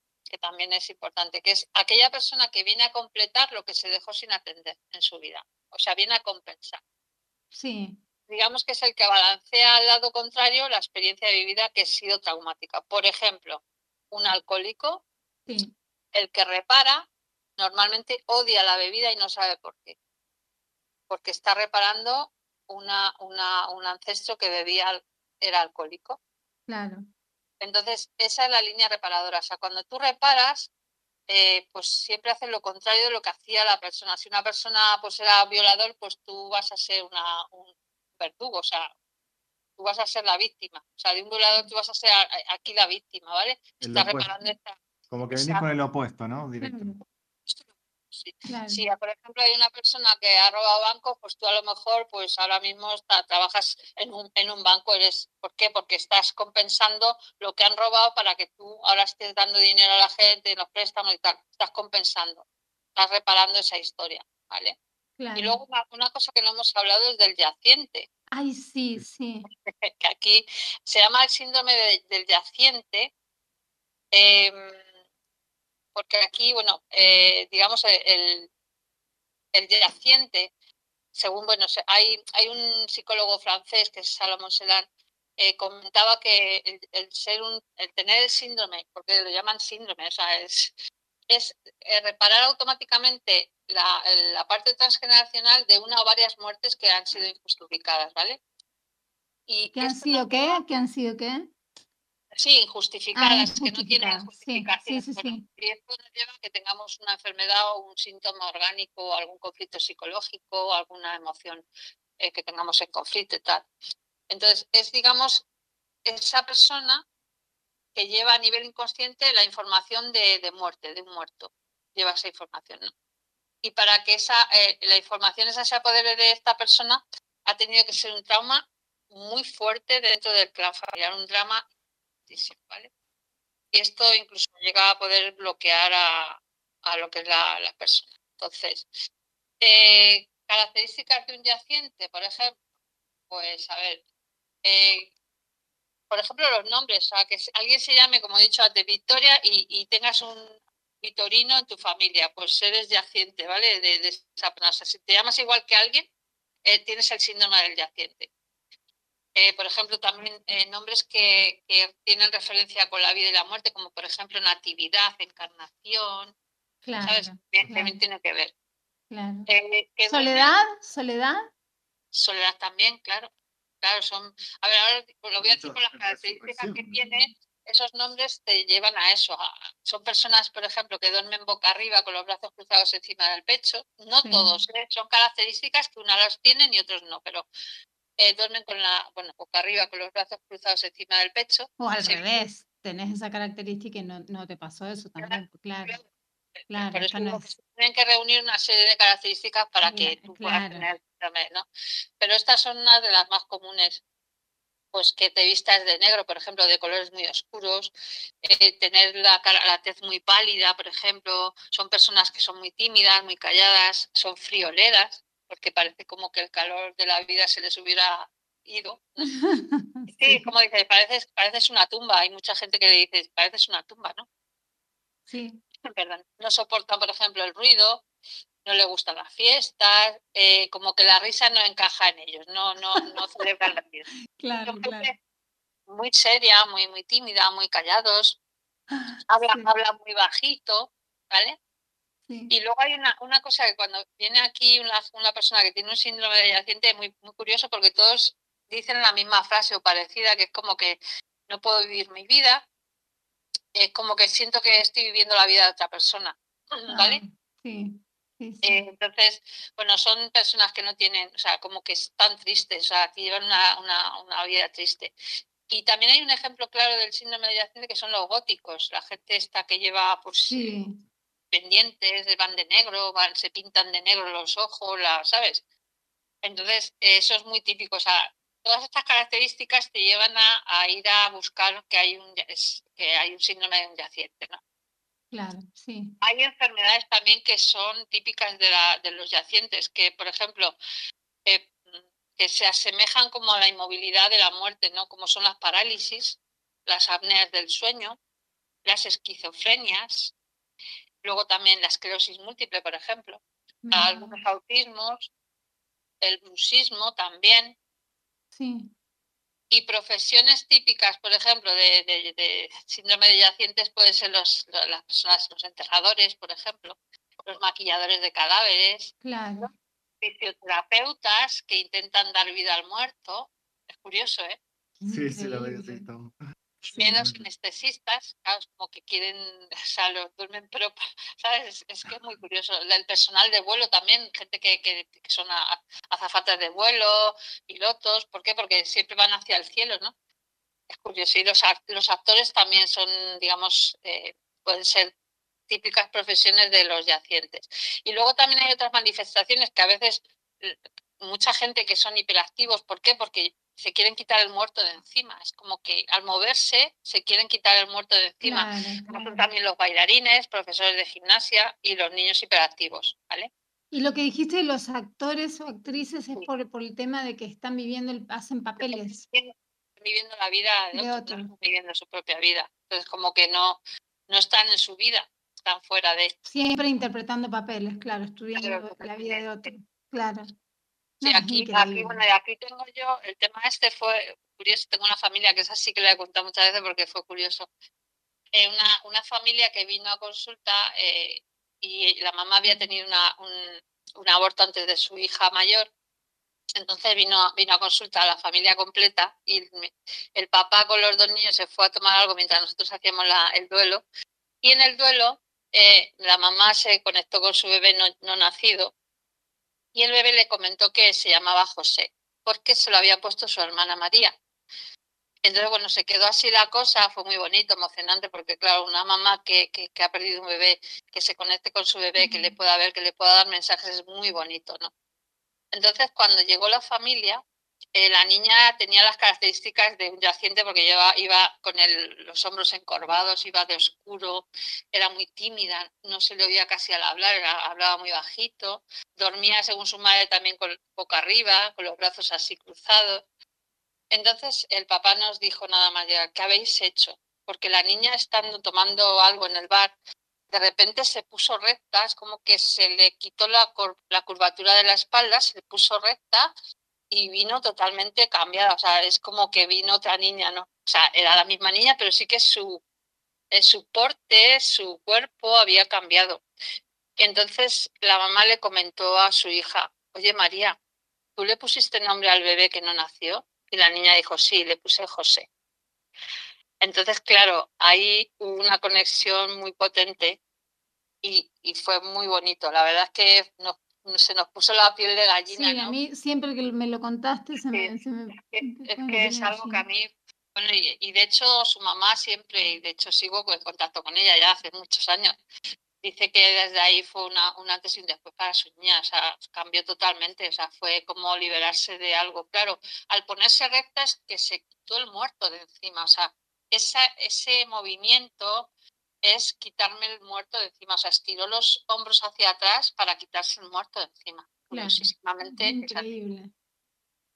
Tengo sí. una amiga, tengo una amiga que me preguntó hoy, como sabía que ibas a estar, porque le, le sí. mucha publicidad y todo, el tema de las relaciones de pareja, porque según, bueno, eh, hay eso, esos, esas historias de grandes amores que no logran concretarse. Sí. Eh, bueno, bueno no es...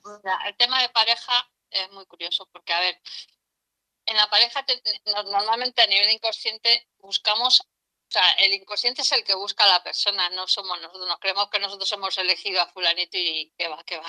Es nuestro inconsciente el que va buscando a alguien opuesto que va a compensar a mi, a mi sistema familiar, ¿vale? Uh -huh. Entonces, por ejemplo, si en nuestro sistema murió un hijo, pues el sistema de la otra persona va a haber, eh, va a haber siempre una incorporación de un hijo. ¿Vale? Uh -huh. Por ejemplo, sí. si en mi familia, imagínate, mis padres han perdido un hijo, pues yo me voy a, a lo mejor voy a juntarme con alguien que tiene un hijo, ¿vale? Es como que incorporamos a ese hijo dentro del clan, ¿vale? Normalmente, pues eso, siempre escogemos a nivel inconsciente, o sea, nada es consciente en este sentido. Eh, y por eso hay muchas parejas que tienen fecha de caducidad porque al, compensar, al compensarse ya su sistema familiar ya necesitan a otra persona para compensar otras cosas diferentes. Claro. Por ejemplo, si tú tienes miedo al abandono, la, soli la solución que va a encontrar tu inconsciente es encontrar una persona dependiente de ti para asegurarte de que no te abandone. Ay, no, increíble, claro. Claro. claro. Si tú tienes eh, una ausencia de amor a una edad muy temprana como un niño, pues vas a pedir a nivel inconsciente que tu pareja sea tu mamá o tu papá. El papá que no tuviste, ¿sabes? Porque has perdido, lo has perdido cuando eras niño. Mm. Entonces tú vas a tener el niño, el papel de niño en tu pareja y tu pareja va a tener el papel de madre o padre. Entonces, sí, y podemos encontrar así parejas, pues igual que se que tienen que, que comple complementarse a nivel inconsciente. Entonces, eh, es que también es, eh, hay, que, hay que ir al origen para ver qué ha pasado en nuestro plan familiar. Y aquí entonces se van hilando cabos, ¿no? Entonces, eh, lo primero, la, bueno, por ejemplo, es que a veces está, nuestro jefe está representando una parte del clan familiar. Y, aquí te debes preguntar, por ejemplo, eh, pues a quién se parece de mi familia este jefe. ¿Me recuerda a mi madre? ¿Me recuerda a mi padre? ¿Me trata igual que ellos? ¿Me siento como me siento con mi madre? ¿Me siento excluido de mi trabajo? O sea, claro.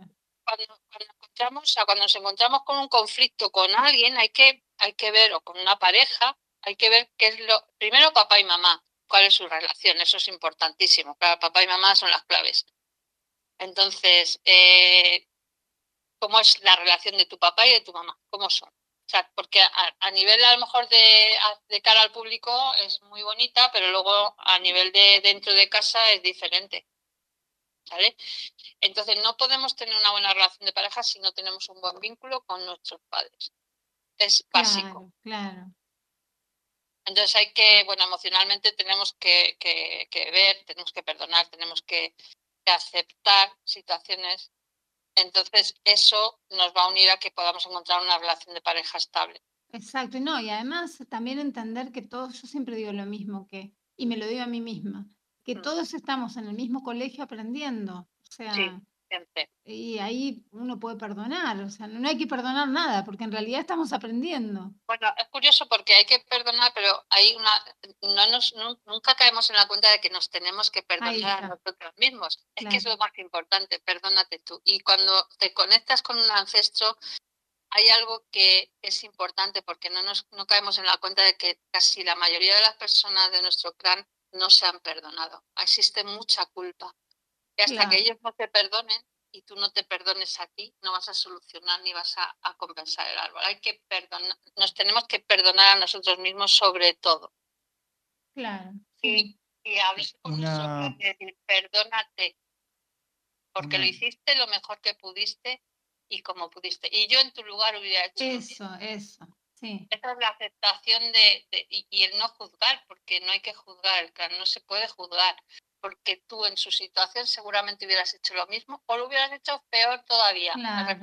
peor o mejor o cada uno hizo lo que pudo, exactamente, claro, Dentro de sus recursos, dentro de lo que de lo que tenían, eh, hicieron lo que pudieron y, y, eso es lo que hay que agradecer siempre. ¿vale? Vea, eh, mira, tengo una, bueno, uno de nuestros oyentes nos hace una pregunta. Sí. Eh, dice, eh, mi nene más chico lleva el nombre de mi bisabuelo abuelo y mío. Dice, bueno, ¿cómo puede cortar con el segundo nombre? ¿Cómo puede reparar esa parte? Digamos? ¿Cómo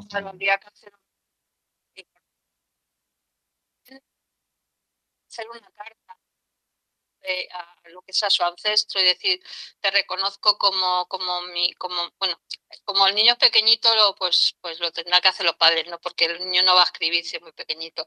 Pero una carta como en representación de mi niño tal, eh, yo reconozco que estás dentro de mi clan, que hiciste lo que pudiste con lo que, con lo que tenías, que te ruego te perdones por lo que, por el sentimiento de culpa que puedas tener, que aceptes la vida tal y como era, porque dentro de lo que es, nosotros hubiéramos hecho lo mismo.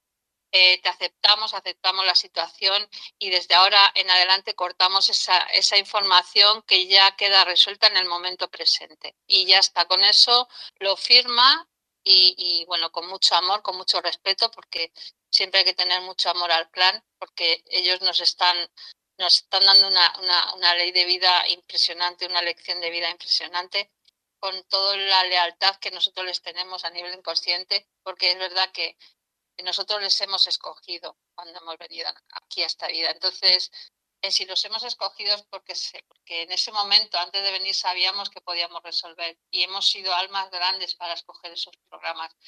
Hay programas muy fuertes, hay programas muy potentes y esas personas que eligen esos programas son almas grandes porque se han atrevido a venir aquí a enfrentarse a todo eso y eso merece un respeto muy grande. Claro, bueno, eh, el, el, niño es adolescente, o sea que él puede ah, hacer esa carta. Lo puede hacer, claro. Si lo sienta así, porque claro, tampoco hay que obligar. Hay que un poco explicarle lo que hay y decir, oye, mira, si vamos a cortar porque seguramente que si no lo hacemos así, pues tú puedas repetir los patrones de información que, que él no pudo solucionar en su vida, el dolor que, que, que queda ahí vigente y por mediación de esa carta podemos, bueno, pues poner, digamos, equilibrio, compensar esa falta que, hubo o ese exceso, dependiendo de lo que sea, y ya está. Y con mucho amor, siempre con mucho amor y respeto a, nuestro clan. Claro, bueno, vea, muchas gracias ahí. Bueno, ahí también tenemos oyentes que por la, a través del, del chat de MG Radio nos están escribiendo. Sí. Sí, por ejemplo, dice, bueno, eh, una genia Bea, se la he escuchado en otras ocasiones y siempre deja inmensas enseñanzas. Gracias, muchos saludos de Enzo. Lorena Quilmes, un tema muy interesante. Felicitaciones, Bea, una genia también. ya te estás haciendo un club de fan, Bea. Muchas gracias. Bueno, hay una cosa importante que quiero decir porque, porque a veces la, mayoría de las personas no saben esto y que eh, es importante que cuando en una relación de pareja nuestros padres se oponen a la, a la relación, esta relación tiene fecha de caducidad. Ah, mira. Es importante que lo sepamos, porque esto no se, normalmente no, no, lo sabemos. Necesitamos buscar la bendición de nuestros padres en la relación, si queremos que esta relación dure. Es importante, por eso es importante papá y mamá en una relación nuestra. Claro. Increíble, no, no, no, es que se me viene una cantidad de ejemplos. a la todos los ejemplos que nos diste y toda la información, es que se nos viene gente, bueno, en todo. Es decir, claro, nosotros mismos Bueno, nosotros, obviamente. Ahí estamos dando pinceladas, pero es que esto es amplísimo. Entonces, bueno, eh, simplemente es tomar conciencia de qué es lo que está pasando conmigo. Eh, qué, es lo que yo estoy viviendo, que lo ha podido vivir en mi familia, quién lo ha vivido, cómo lo ha vivido. Y entonces ya una vez que reconozcas eso ya estás dando un paso muy grande, porque ahí ya, ya estás viendo que ha habido un conflicto, ya estás viendo el dolor que se sintió en aquel momento.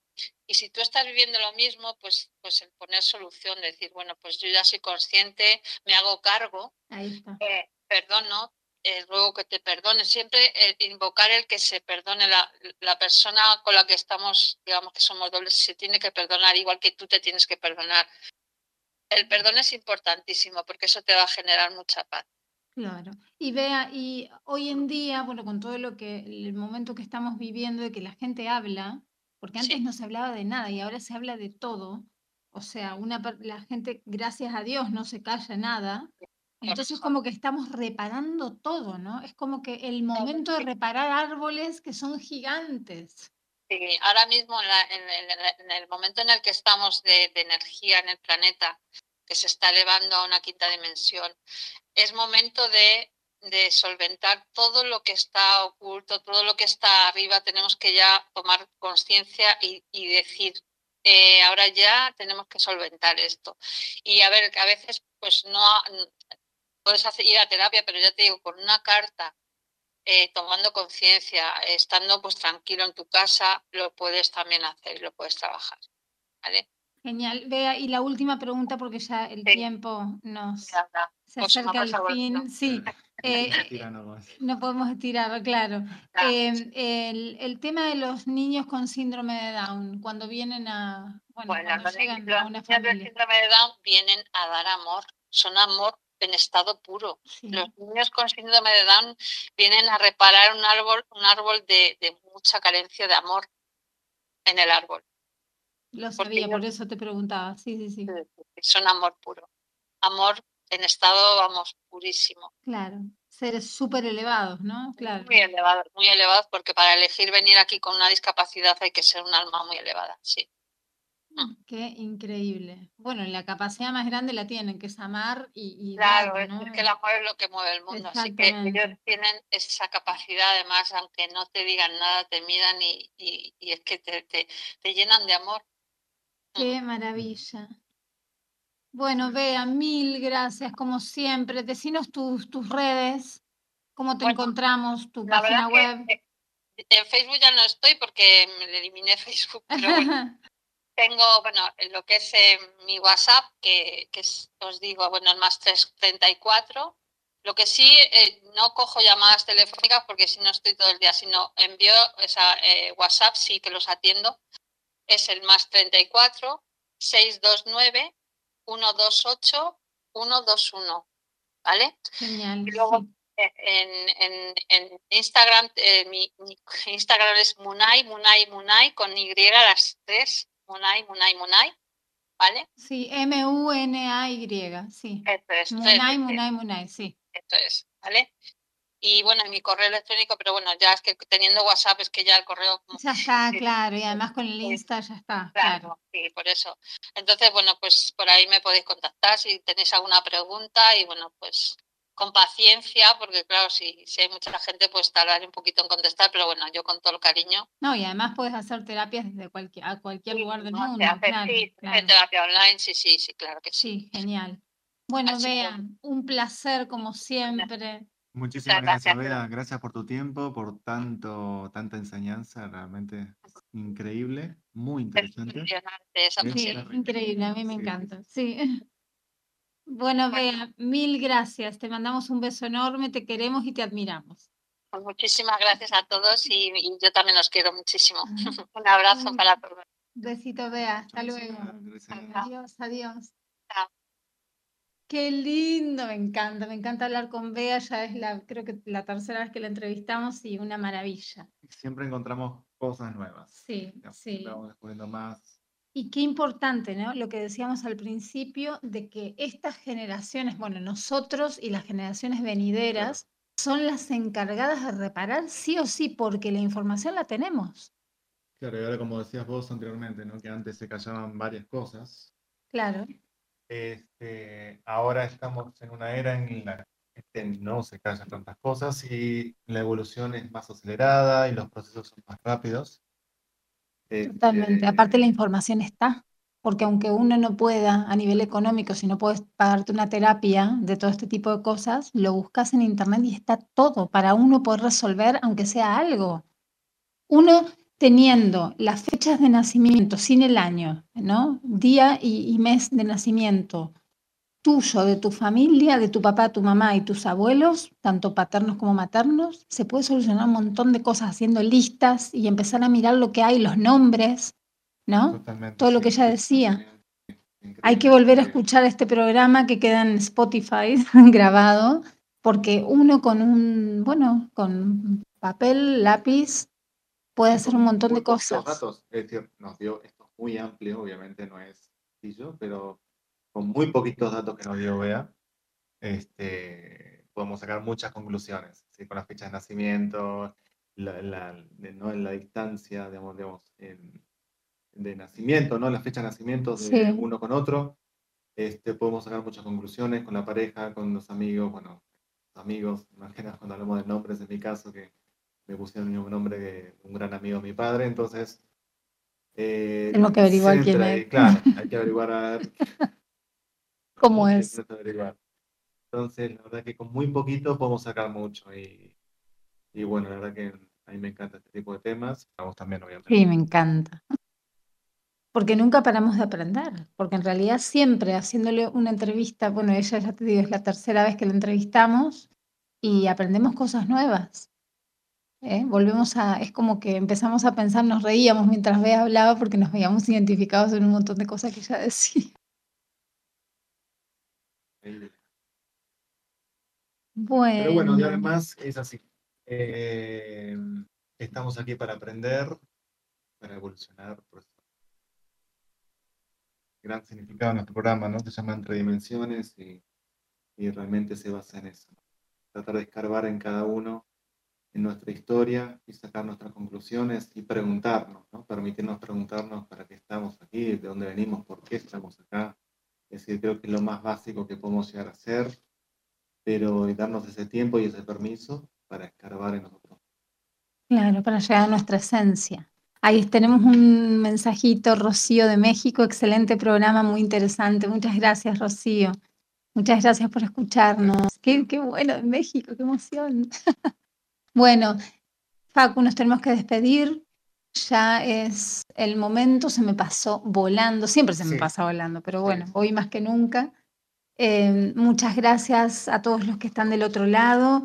Eh, un beso a Javier, que siempre nos escucha. Javi, un gran abrazo. Sí, un beso a. Javier. Eh, y bueno, eh, nos despedimos hasta el próximo martes, que vamos a volver también con un tema muy bueno. Claro. Un tema, un temazo. Bueno. Así que bueno, les mandamos un gran abrazo a todos. Eh, espero que lo hayan pasado muy bien, que hayan aprendido mucho como nosotros. que lo vuelvan a escuchar para seguir aprendiendo y, nos escuchamos el próximo martes. Un beso y un saludo a todos.